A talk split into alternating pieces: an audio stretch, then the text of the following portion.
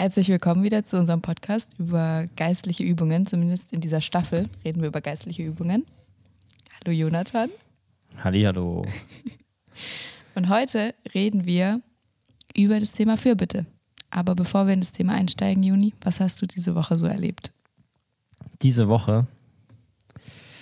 Ich, wir haben ja die Folge über den Ruhetag gemacht und ich mache meinen Ruhetag ja donnerstags und ich denke wirklich meine Wochen an Donnerstag.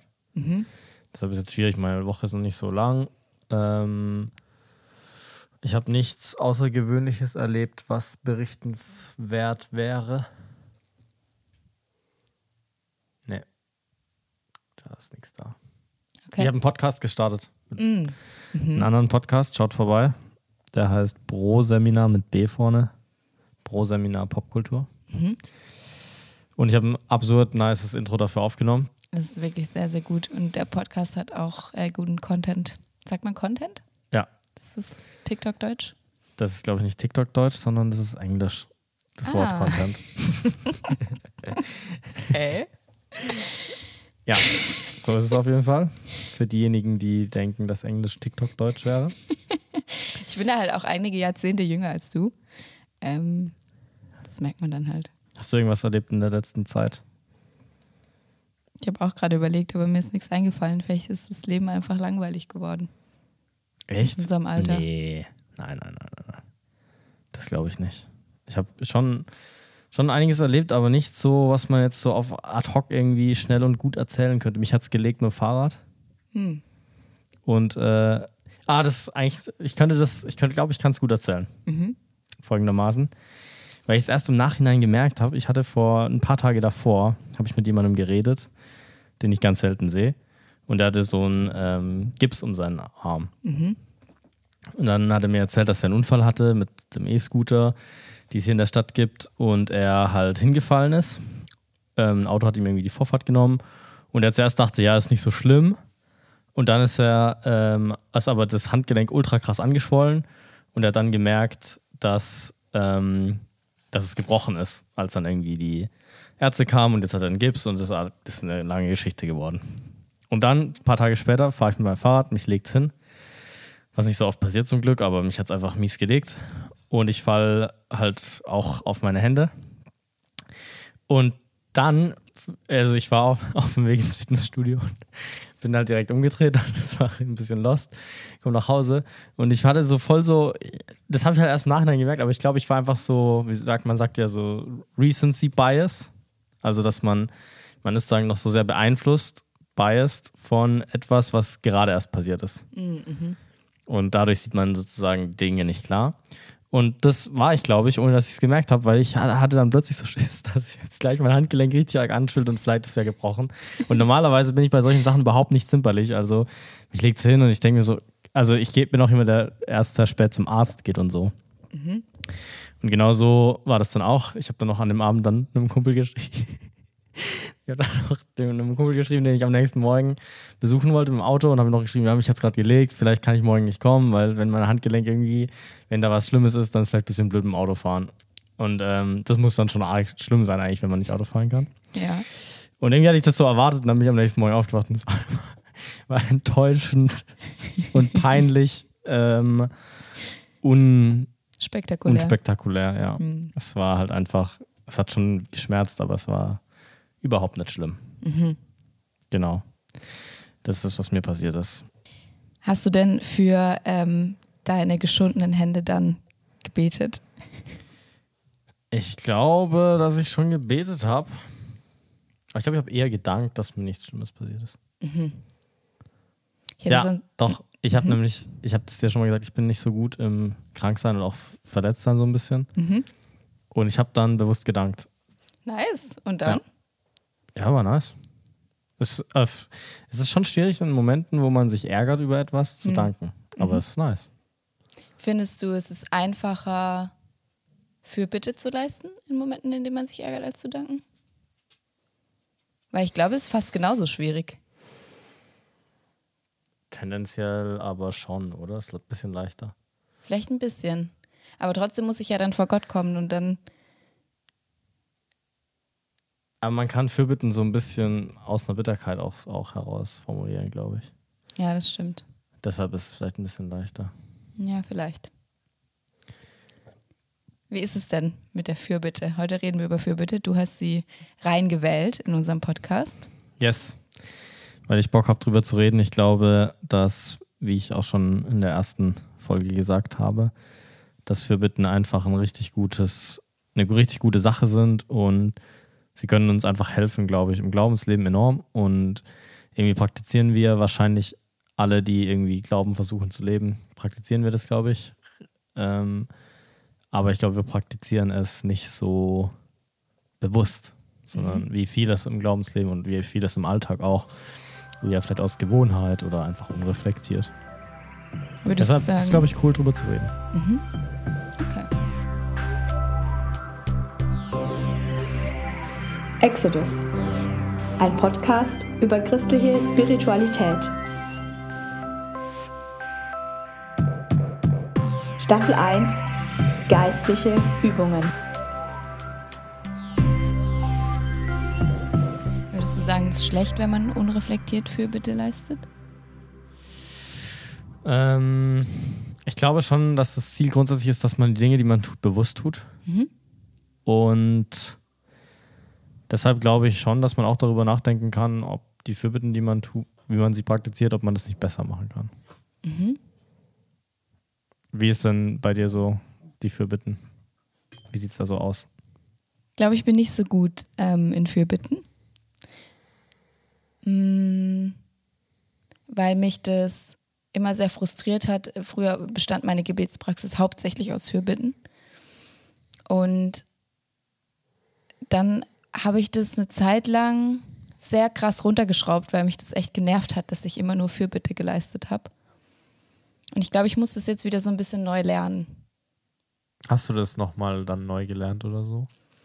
Ich glaube noch nicht. Ich glaube, ich bin da gerade in einem Prozess. Ja. Sollen wir noch oder müssen wir drüber reden, was für Bitten sind? Vielleicht ganz kurz. Kannst du das zusammenfassen? Das ist eigentlich, würde ich sagen, alles, wo wir ähm, Gott um etwas bitten, eigentlich. Mhm. Oder? Nur für jemanden anderes oder auch für uns? Tendenziell für jemand anderes, oder? Deswegen habe ich vorhin gefragt, ob du für deine Hände für Bitte geleistet hast, sozusagen, also für dich selber auch. Mhm.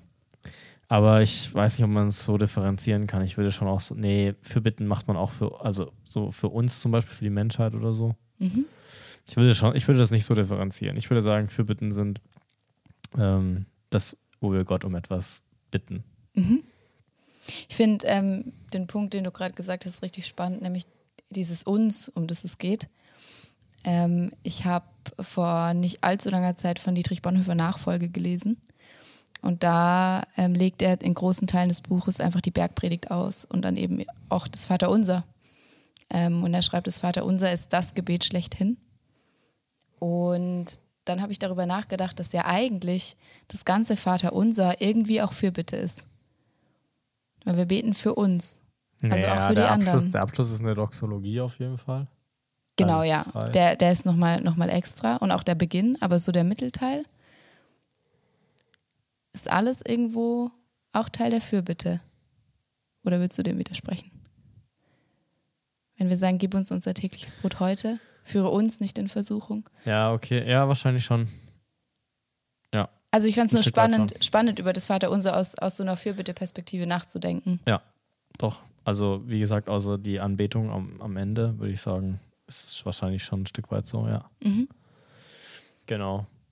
Und es gibt ja noch andere, was sind denn noch andere biblische Beispiele vielleicht für Fürbitte? Das finde ich ganz interessant. Also ich bin jetzt nicht vorbereitet, aber ich würde sagen, dass die Psalmen das auf jeden Fall haben. Mhm. Ähm, da wird viel für das Volk Israel zum Beispiel gebeten, ähm, dass Gott eingreifen soll oder etwas tun soll oder auch für einen persönlich. Mhm. Mm. Und in den Briefen haben wir das auch, zum Beispiel wenn Paulus schreibt, dass er möchte, dass die Gemeinde für ihn betet. Er fordert mhm. sie auf, betet für mich. Er sagt auch, dass er für die Leute betet auch mit Danksagung übrigens, was noch in die Episode der Dankbarkeit vielleicht reinfällt, dass man auch für Leute übrigens danken kann und soll. Das kann man sehr gut koppeln. Ich glaube, wir machen zu viele Fürbitten für Menschen. Es ist cool für Leute auch zu danken. Mhm. Ähm, und die Heiligen in der Offenbarung machen Fürbitte. Mhm.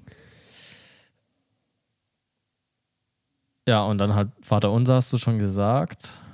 Jesus bittet im hohen priesterlichen Gebet in Johannes 17 für uns und das ist relativ ausführlich. Mhm. Ähm, genau, da wird, das ist auf jeden Fall ein guter Weg, wo man hingehen kann. Hast du noch was? Ich hatte auch vor allem an das hohe priesterliche Gebet gedacht. Mm, Ich habe auch über das Alte Testament nachgedacht. Da ist mir jetzt spontan niemand eingefallen. Ja, die Frage ist auch, wie du jetzt zum Beispiel so Heilungsgebete oder sowas, ähm, wie man die dann deutet. Und ich Mhm. würde das alles auch ein bisschen irgendwie in Fürbitten fassen. Ähm, genau. Gut, die Ich glaub- Propheten. Mose betet auch fürs Volk, glaube ich. Ja, stimmt, er legt Fürbitte ein für sie. Genau, also ja, ja, ist Kann ein bisschen so dynamischer da Ja. genau beschrieben. Ist jetzt nicht so, dass da sagen einfach jetzt ein Gebet an sich formuliert, aber doch schon. Wir sehen also, die Mm. Fürbitte ist auf jeden Fall, auf jeden Fall ein großer Teil des biblischen Zeugnisses. Und es wirkt sich auch irgendwie schon auch durch, Ja, durch die Bibel. ja, doch, es zieht sich auch, auch, im, auch im Alten Testament durch. Mhm. Auf jeden Fall. Ich glaube, manchmal ist es ein bisschen subtil so angedeutet. Ähm, aber wenn Leute, wenn es heißt, dass Leute beten, dann gehe ich davon aus, dass es oft auch für Bitte passiert ist. Ja, Ich lese gerade Daniel und ähm, die drei Freunde, dass sie kein, kein Fleisch essen. mhm. Da heißt auch, dass Gott was erhört hat oder Dinge gelenkt hat. Die haben sicherlich auch dafür gebetet. Daniel kommt in die Löwengrube und der König ähm, ist die ganze, die ganze Nacht wach und fastet. Der hat sicherlich auch für den gebetet. Mhm. Ähm, ja, solche Hints, glaube ich, heidnischer König. Ja, das ist echt spannend, finde ich, im Alten Testament. Die Exilszeit, die ich gerade nochmal eben so ein bisschen auch äh, in meiner persönlichen stillen Zeit mir anschaue oder zumindest lese. Und es ist schon spannend, wie Gott da, also wie präsent Gott da ist, auch Mhm. in den Regenten und so. Ist echt absurd. Ja, ja. Finde ich auch immer wieder verwunderlich. Aber ist cool. Okay, das heißt, ähm, wir haben auf jeden Fall ein, da ein biblisches Phänomen irgendwie. Genau. Und definieren würde ich es eben genau so grob. Oder würdest du es ein bisschen noch mehr differenzieren, in, wenn du es definieren musst? Nee, ich tue mir, tu mich generell auch schwer mit, mit äh, noch engeren Definitionen. Ich finde die breite Definition eigentlich ganz gut. Ja, genau. Ich denke, wir fokussieren uns in der Folge jetzt nicht eben auf diese, diese Rand, bisschen, also bisschen mehr Randphänomene von irgendwie Heilungsgebeten oder Segnungsgebeten oder wie auch immer, sondern eher auf dieses ähm, bisschen klassische, was man dann auch in der Kirchengeschichte halt nochmal noch mal mehr präsent und liturgisch verpackt hat und so. Die Bitten für die Menschen unseres Umfelds und so. Ja, Ich würde sagen, darauf geht es vor allem und da würde ich eben vor allem auch Paulus dann nehmen. Der, wie gesagt, einfach dann die Gemeinde dazu auffordert, betet für mich, ja auch Updates gibt von irgendwie seinen Homies, Timotheus, Epaphras und so, wie es denen geht und dass die Gebete erhört wurden, Epaphras, der fast gestorben ist, weil er krank war und all diese Sachen. Da würde ich sagen, da scheint eben äh, so eine Fürbittenpraxis auch durch. Ja. ist eine spannende, spannende Sache, dass Paulus darum bittet, dass man für ihn betet. Ich liebe diesen Aspekt, ja. Hm. Weil er damit auch, ich finde es so geil, auch pastoral, weil er damit auch die Gemeinde ganz indirekt auffordert, dass sie überhaupt beten. Mhm. Mhm. Ich finde es so nice, wenn ich manchmal denke, so ich möchte, dass meine Gemeinde mehr betet, dann teile ich einfach irgendwelche Dinge aus meinem Leben. Natürlich nicht jetzt Fake-Sachen, damit die nur beten, sondern natürlich re real Zeug. Aber es ist einfach mega cool, weil du die da halt indirekt aufforderst, dass sie halt dann auch beten sollen. Und ich sag das denen auch. Ich sage, ich brauche euer Gebet, bitte. Macht das, wirklich. Das ist wichtig. Das ist pädagogisch wertvoll. Das ist einfach geil, dass er das macht, wirklich. Ja, ja. Das ist eine coole Praxis. Mm. Oftmals, finde ich, passiert es dann aber auch, oder habe ich selber bei mir oft schon erlebt, dass ich mit Leuten rede und dann erzählen die irgendwas und dann sagt man sowas wie, ja, ich bete dafür. Und dann macht man es aber nie. Ja. Kennst du das auch? Ja, wobei ich mir abgewöhnt habe, das zu schnell zu sagen. Und ähm, da ich auch mittlerweile noch mehr ein To-Do-Mensch geworden bin, habe ich Listen und sonstige Sachen. Und eigentlich geht mir sowas dann auch nicht unbedingt durch die Lappen. Mhm. Aber ich kenne das auf jeden Fall und ich glaube auch, dass das richtig schnell passiert wird. Teil da mal deine Tipps, wie du dem ent entgegenkommst. Du hast dir abgewöhnt, es zu schnell zu sagen. Ja, Eins. genau. Das Und vor allem. noch? Manchmal sage ich, komm, lass uns jetzt dafür beten. Dann bete ich mit den Personen direkt dafür. Mhm. Oder ich schreibe es mir halt auf. Mhm. Genau. Eine von diesen drei Möglichkeiten. Cool.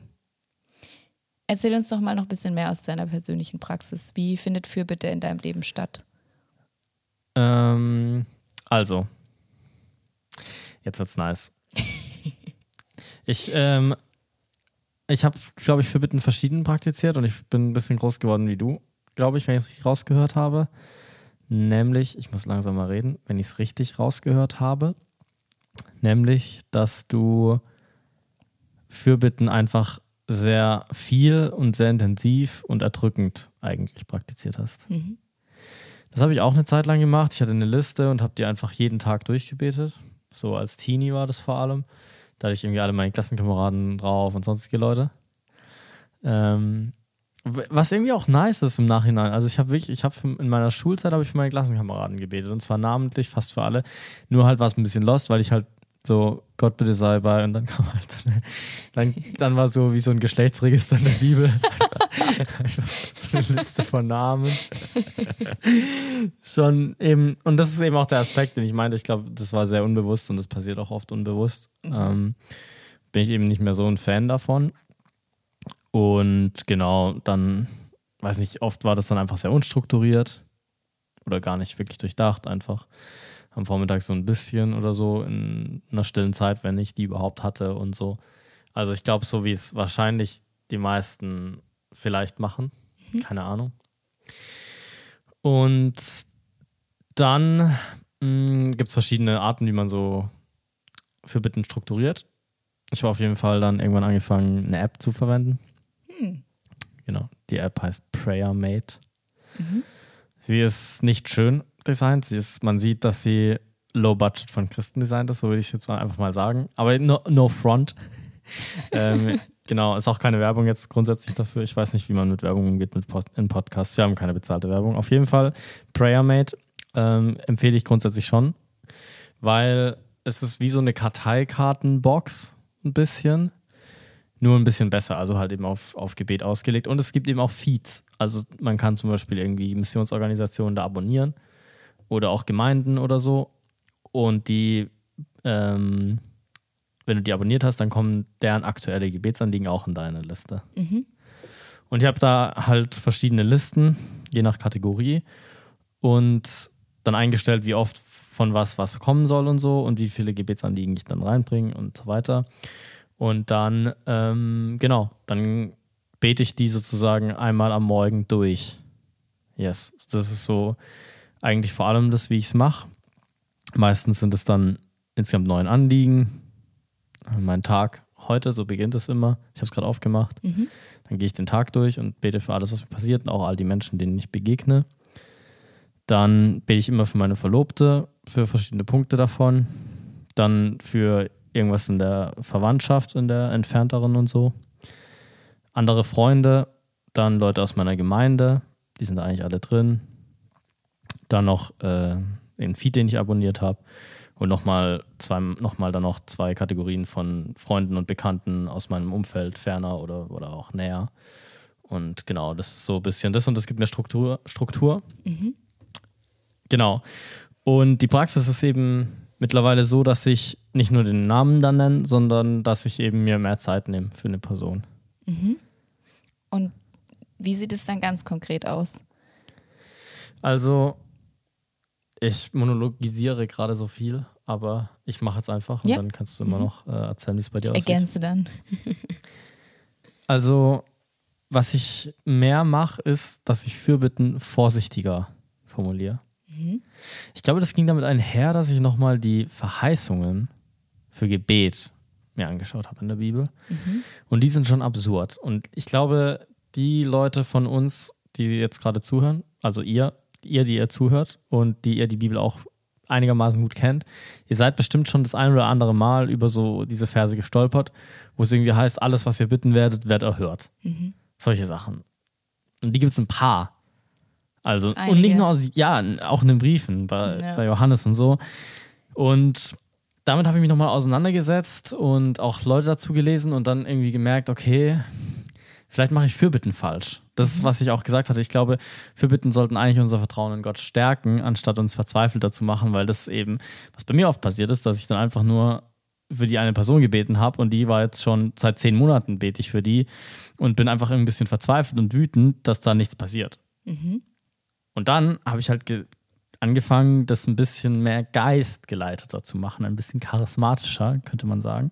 Heißt, Heißt, ich versuche mich sehr stark in die Person hineinzuversetzen und mich einfach so ein bisschen zu leit leiten zu lassen, was ich glaube, was aus Gottes Sicht wirklich passieren soll.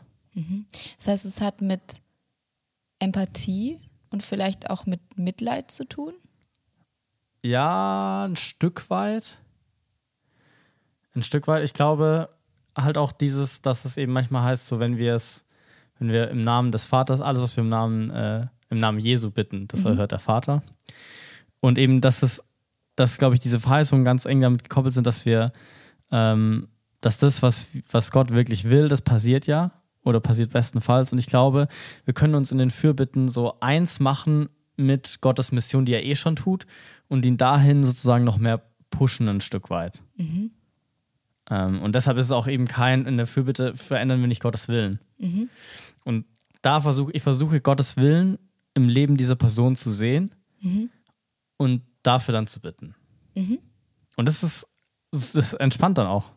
Weil du halt nicht dann hingehst und sagst, oh Mann, äh, die, die Tante Emma, nee, Tante, Emma ist lost, weil es gibt mal Tante Emma, am Emma-Läden, die, ähm, hier die, die, die Gundula, die ist jetzt schon seit drei Wochen im Krankenhaus und die Diagnosen sind alle schlecht. Gott macht doch da jetzt endlich mal was. Sondern ich denke so, oh Mann, die, der Tante Gundula, der geht's gerade schlecht. Die, die liegt jetzt gerade im Krankenhaus, drei Wochen lang schon. Und ich versuche drüber nachzudenken, wie es ihr so geht und so im Gebet. Und dann zu schauen, okay, ich kenne ja Gott. So, was, was wäre jetzt was, was Gott vielleicht da verändern möchte? Und oft komme ich dann eben, zum Beispiel jetzt gerade bei so einem Krankenhausbeispiel, nicht nur dabei raus, dass jetzt sie geheilt wird, sondern dann bete ich irgendwie dafür, Gott, du siehst jetzt ihr Herz, das so einsam ist. Schick doch vielleicht jemanden vorbei. Oder lass sie wirklich nochmal deinen Trost spüren in der Begegnung mit einem anderen Menschen oder sowas. Und ich glaube, dass solche Sachen sich auch eben erfüllen. Ja. Und so versuche ich ähm, für Bitten ein bisschen mehr zu praktizieren und es zwingt einen auch dazu, man kann es dann nicht mehr einfach nur abhaken. Man, man muss sich da schon mehr Zeit dafür nehmen, eigentlich. Und das äh, ist so ein bisschen, wie ich es mache Cool. für Einzelne. Dazu sind mir drei verschiedene Sachen eingefallen. Glaube ich, dass es drei sind. Ähm, nämlich einmal, glaube ich, mache ich es ähnlich wie du tatsächlich in der Fürbitte. Nur, dass ich, mh, ich habe, ich glaube, dass Frank Laubach das schreibt. Ähm, ich glaube, ich hatte schon mal, ich hatte ihn schon mal erwähnt. Ähm, und zwar beschreibt er, dass er in der Fürbitte Menschen einfach vor Gott bringt. Also dass er da manchmal auch gar nicht viele Worte benutzt, sondern er denkt diese Person einfach praktisch in der Gegenwart Gottes. Das ist vielleicht ein sehr my- mystischer Zugang zur Für Fürbitte. Ja. Ähm, aber das, vielleicht hat es auch viel mit dem eben zu tun, dass man sich in diese Person einfühlt. Und dann suche ich nach, nach Bibelversen, die ich für diese Person sozusagen beten möchte. Also ich denke über diese Person nach und dann suche ich einfach in der Bibel und frage Gott, okay, was, was von dem, was in deiner Bibel steht, ist gerade wichtig für die Person. Dann bete ich diese Bibelverse für diese Leute. Und wenn ich das Gefühl habe, dass es gut wäre, dann schicke ich denen auch manchmal einfach dann diese Verse, die ich über sie gebetet habe. Und hast du da einen Tipp für die Zuhörer? Weil das hört sich krass intensiv an. Hast du irgendwie eine Liste von bestimmten Bibelversen? Also, ich glaube, sowas kann man nicht einfach so jemandem mitgeben, weil wir alle wissen, wie dick die Bibel ist.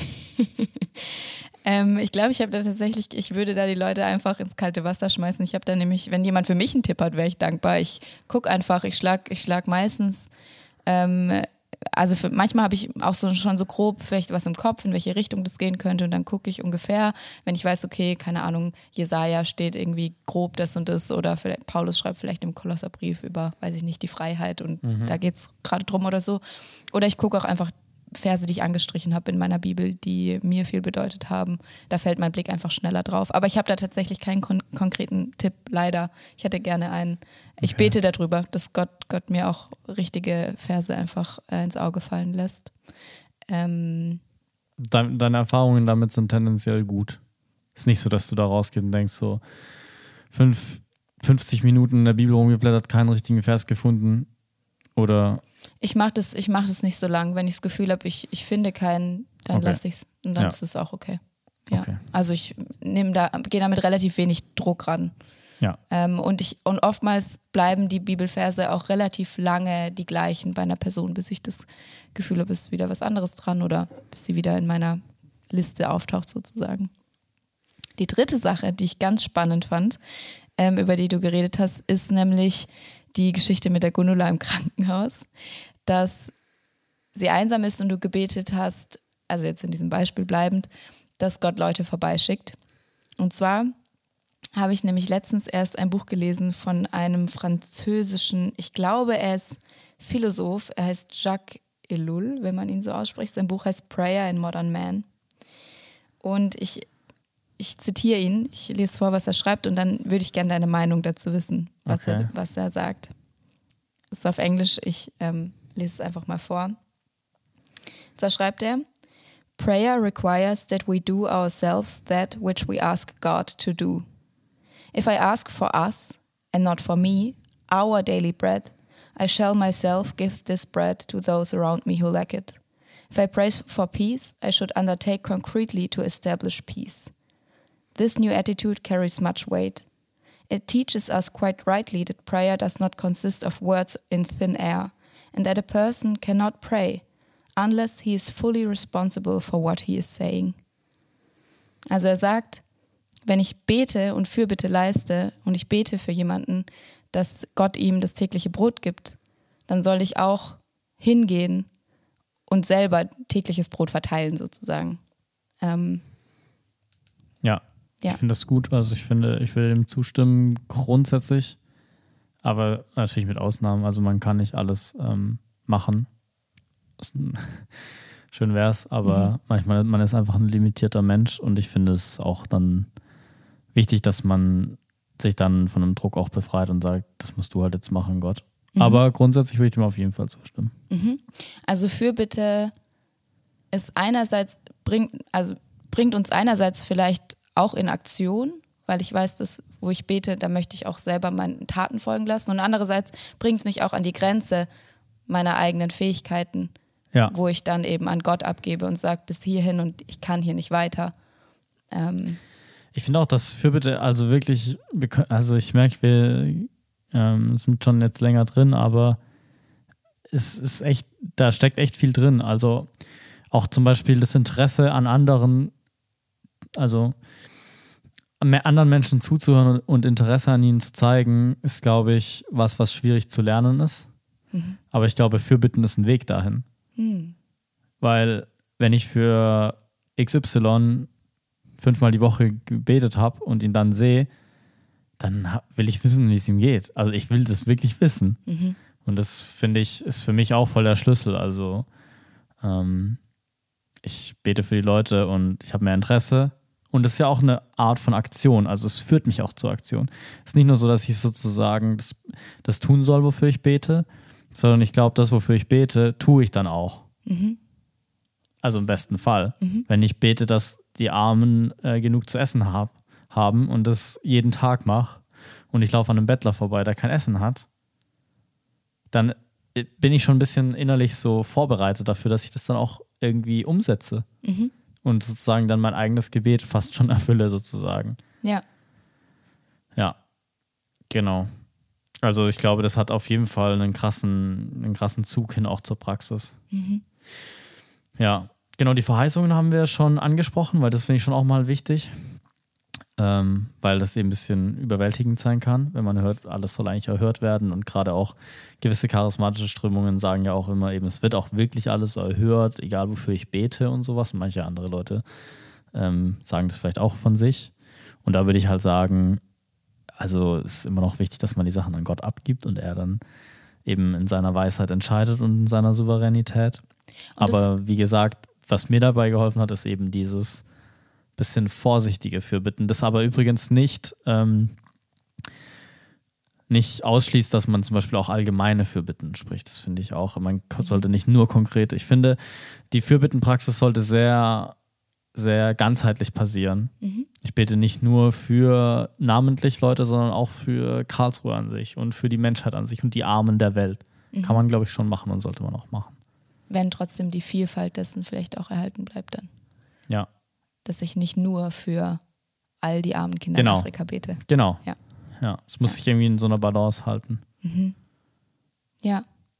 Ich glaube, ein anderer großer Punkt, der das Thema der Fürbitte betrifft, ist das Zweifeln. Okay. Da gibt es doch auch diese eine Stelle, Jakobus ist es, glaube ich. Ja, Jakobus Ähm. 1 mit dem Zweifler, der hin und her geworfen ist wie eine Welle, Genau, wie ein, wie ein Boot in Wellen oder so, ne? Ich glaube schon. Ja. Und das finde ich auch immer noch eine große, ein große Krux ähm, bei der Fürbitte. Was, was bedeutet es, zu zweifeln und trotzdem Fürbitte vielleicht zu leisten, wie, wie der Mann, der zu Jesus kommt und sagt, ich, ähm, ich glaube, hilf meinem Unglauben, vielleicht auch ähm, das in die Fürbitte mit reinzunehmen. Wie geht's dir, wie geht's dir damit? Glaubst du an das, was du bittest? Du hast es gerade schon so ein bisschen angesprochen. Ja, auf jeden Fall, 100 Prozent. Wirklich, das kann ich, glaube ich, mittlerweile so sagen, weil ich eben diese, diese Zusagen und ähm, ja, die, ich, ich glaube diese Zusagen. Also ich, und das ist ja auch, was Johannes schreibt, ähm, dass wir, dass wir wissen, dass alles erhört wird. Ich bin mir 100 Prozent sicher, dass ich irgendwann vor Gott stehe und keine Ahnung, selbst wenn ich verzweifelt sozusagen für irgendjemanden gebeten habe und die Sache nicht passiert ist, ich werde Gott sehen und ich werde dann sagen, ja, du hast alles erhört, was ich je gebeten habe. Weil ich glaube, es in in den Fluss des Guten kommt. Und deshalb versuche ich mich jetzt schon hineinzubegeben in diesen Fluss von Gottes Willen und irgendwann werde ich sagen, ja, stimmt, du hast eigentlich, eigentlich habe ich für die Person gebeten, dass das und das passiert, aber jetzt sehe ich, dass das jetzt gar nicht das Relevante war, sondern das, was eigentlich dahinter war, war ja, dass ich für die Person gebeten habe, dass es ihr insgesamt besser geht und das hast du ja erhört. Und deshalb versuche ich dem jetzt schon so ein bisschen, mich dem anzusprechen. Das bedeutet die Beschäftigung mit den Verheißungen zum Gebet und dem sich stellen in Gottes Willen ähm, und danach, danach streben zu erkennen, was sein Wille ist, in ihm zu wachsen und so weiter und so fort, führt dazu, dass wir eine bessere Fürbittenpraxis entwickeln. Ja, schon auch. Cool. Sollen wir mal noch kurz ein paar konkrete Tipps und dann Bücher noch Gerne. nennen? Ja. Ähm, mein erster Tipp für jemanden, der sagt, er möchte seine Gebetspraxis, seine Fürbittenpraxis aufbessern, ist, strukturiere deine Fürbitten, die Anliegen. Eben wie zum Beispiel durch so eine App, durch eine Liste, wie auch immer. Es gibt verschiedene Arten, wie man das machen kann. Und ich würde auf jeden Fall sagen, mach dir eine Liste. Ich habe da noch ein cooles Erlebnis, weil ich, also in meinem Studium hatte ich auch eine Liste. Und das ist ein Erlebnis, das meinen Glauben wirklich krass geprägt hat. Obwohl es eigentlich eine bisschen kleinere Sache war. Ich hatte diese Liste und ich habe da die immer durchgeblättert. Und irgendwann ist mein, Na mein Auge an einem Namen hängen geblieben von einem Freund, den ich nur, der war nur so ein Bekannter ähm, aus der Heimat. Und irgendwie ist der da hängen geblieben und ich eigentlich, ich würde heute sagen, ich hatte das Gefühl, damals ich, war ich noch weniger charismatisch und habe einfach halt dann für die Perso- Person gebeten. Ich habe mir nichts dabei gedacht, nichts. Ich hatte nicht das Gefühl, dass Gott mich jetzt ruft, für diese Person zu beten oder so. Ich habe einfach für diese Person gebetet und habe das so eine Woche lang durchgezogen, weil ich irgendwie da hängen geblieben bin. Drei Monate später komme ich nach Hause. Ähm, ich rede mit einem anderen Bekannten, der sagt mir, ey, hast du es eigentlich mitbekommen von dem? Und das war genau in dem Zeitraum, der ist ins Krankenhaus gekommen, der hatte irgendwie so eine Darmdurchbruch und der ist fast gestorben. Und aber es ist halt gut gegangen. Und ich war nur so, also das war für mich so richtig krass. Verrückt. Weil ich, ja, es war einfach richtig, richtig krass. Und da hat mir die Liste geholfen, weil ich auf den Typ nie gekommen wäre, hätte ich keine Liste gehabt. Also und die Liste Moral von der. Geschichte, schreibt euch irgendwie eine Liste, macht euch irgendeine Struktur für eure Fürbitten. Ich glaube, dass es da auf YouTube bestimmt auch richtig gute Kurze Videos gibt kurze oder so. Tipps und sowas für sowas gibt, ja. Kann man einfach mal irgendwas ein, einhauen in die Tasten. Hast du noch einen Tipp? Mm, Ich glaube, dass da viel schon implizit aus unserer Praxis auch rausgekommen ist. Ähm, ich fand, also mit den, mit den Verheißungen sich zu beschäftigen, bei Leuten vielleicht eben auch nach Bibelversen zu gucken. Mm, Und was ich auch im Moment jetzt angefangen habe, das kam schon in unserer Folge zur Dankbarkeit, dass ich das, was ich mit der Dankbarkeit mache, auch so ein bisschen mit Fürbitten übe. Also, dass ich einfach ganz viele Kleinigkeiten einfach vor Gott bringe, bevor ich für die großen, schweren Sachen irgendwie äh, im Leben äh, bitte. Ähm, dass einfach, wenn ich auf der Straße unterwegs bin und ich sehe Leute, dass ich die einfach immer wieder, immer wieder vor Gott äh, bringe. Ähm, ich nutze dazu das Bahnfahren meistens, dass ich, wenn ich in der Bahn sitze und da sitzen Leute um mich rum, dass ich anfange für die zu beten, dass Gott ihnen Frieden schenkt, dass er ihnen begegnet und so weiter und so fort. Einfach so kleine Situationen im Alltag zu nutzen, um Fürbitte einfach zu üben in kleinen Schritten. Ja, das ist auch auf jeden Fall richtig, richtig cool. Wenn ihr euch noch ähm, fragt, was ihr, für was ihr beten könnt, ich, es gibt eine richtig coole Liste auf Desiring God, die ich bei mir als Lesezeichen gespeichert habe. Das sind einfach nur, wofür man beten soll und dann Bibelvers. Hm, cool. Also sowas wie Pray for the healing of wounded comrades. Und dann steht halt äh, ein Vers aus Jakobus. Pray for the casting out of demons. Eine Stelle aus Markus. Pray for ähm, Pray that God would supply his troops with necessities. Pray for strategic wisdom. Und dann immer ein Bibelvers. Aber das ist doch cool, wenn wegen dem, was du vorhin gesagt hast, wenn Leute nach Bibelversen suchen, ruft einfach mal die Liste auf und guckt, ob euch jemand einfällt, der gerade Ja, nice. Strategic Wisdom braucht und dann habt ihr einen Bibelvers, bam. So. Und ähm, dann sind wir bei den Büchern angekommen, oder? Ich habe mich nicht vorbereitet. Ich habe auch kein Buch. Aber ich habe ein paar Sachen gelesen. Also es gibt ein richtig cooles Buch von C.S. Lewis, How to Pray. Da schreibt er ein paar Sachen auch zu Fürbitte und gerade auch zu den Verheißungen. Ähm, es gibt von Hallesby diesen Klassiker zu Gebet. Tim Vom Beten Keller. heißt der, glaube ich. Beten von Keller, auf jeden Fall. Auf jeden Fall Standardwerk, ja. Gutes Beten. Standardwerk. Mm, Mm, Foster schreibt in seinem Nachfolge Feiern, hat er auch einiges zu Gebet und da ist auch Fürbitte Teil davon, schreibt er auch drüber. Das sind eigentlich ein paar gute Seiten. Mm, Was wir jetzt, worüber wir noch gar nicht gesprochen haben, was ich hier aber gerne noch reinschummeln würde, sind vorformulierte Gebete und Fürbitten von ähm, Leuten aus der Kirchengeschichte. Da würde ich auf jeden Fall die Gebete von Sören Kierkegaard äh, einwerfen. Da gibt es auch Ausgaben von. Oh yes. Franz von, Franz von Assisi habe ich auch mal ein paar Sachen Mhm. von dem gebetet. Also einfach da mal ein bisschen in der Kirchengeschichte zu stöbern. Blaise Pascal, auch absolutes Gold. Hat er jetzt ein Ähm, Gebetsbuch von dem? Ich glaube kein reines Gebetsbuch, aber er formuliert ja auch viel. Ähm, so finde ich, dass man es gut als Gebete übernehmen kann. Aha. Ähm, genau, also da einfach mal vielleicht so ein Ah. bisschen in der Kirchengeschichte zu gucken, ja. Lernen zu beten von D.A. Carson noch. Auch ist aber sehr, sehr, sehr theologisch, sehr, sehr dicht auch. Sehr, Ja, ja, das- Ich fand es fast ein bisschen trocken. Also nicht, um davon abzuraten. Guckt euch das an, wenn ihr anders denkt als ich. Ich fand's, ich fand's sehr gut. ja. Und ähnlich wie Hallesby vom Beten, vielleicht noch Van Doren. Gebet heißt es, glaube ich, einfach, wenn ich das hier richtig sehe. Mhm. Ihr findet all das in den Shownotes. Ihr findet den Link ähm, zu der, dieser Liste auch in den Shownotes und alles weitere. Genau. In diesem Sinn. Düsseldorf.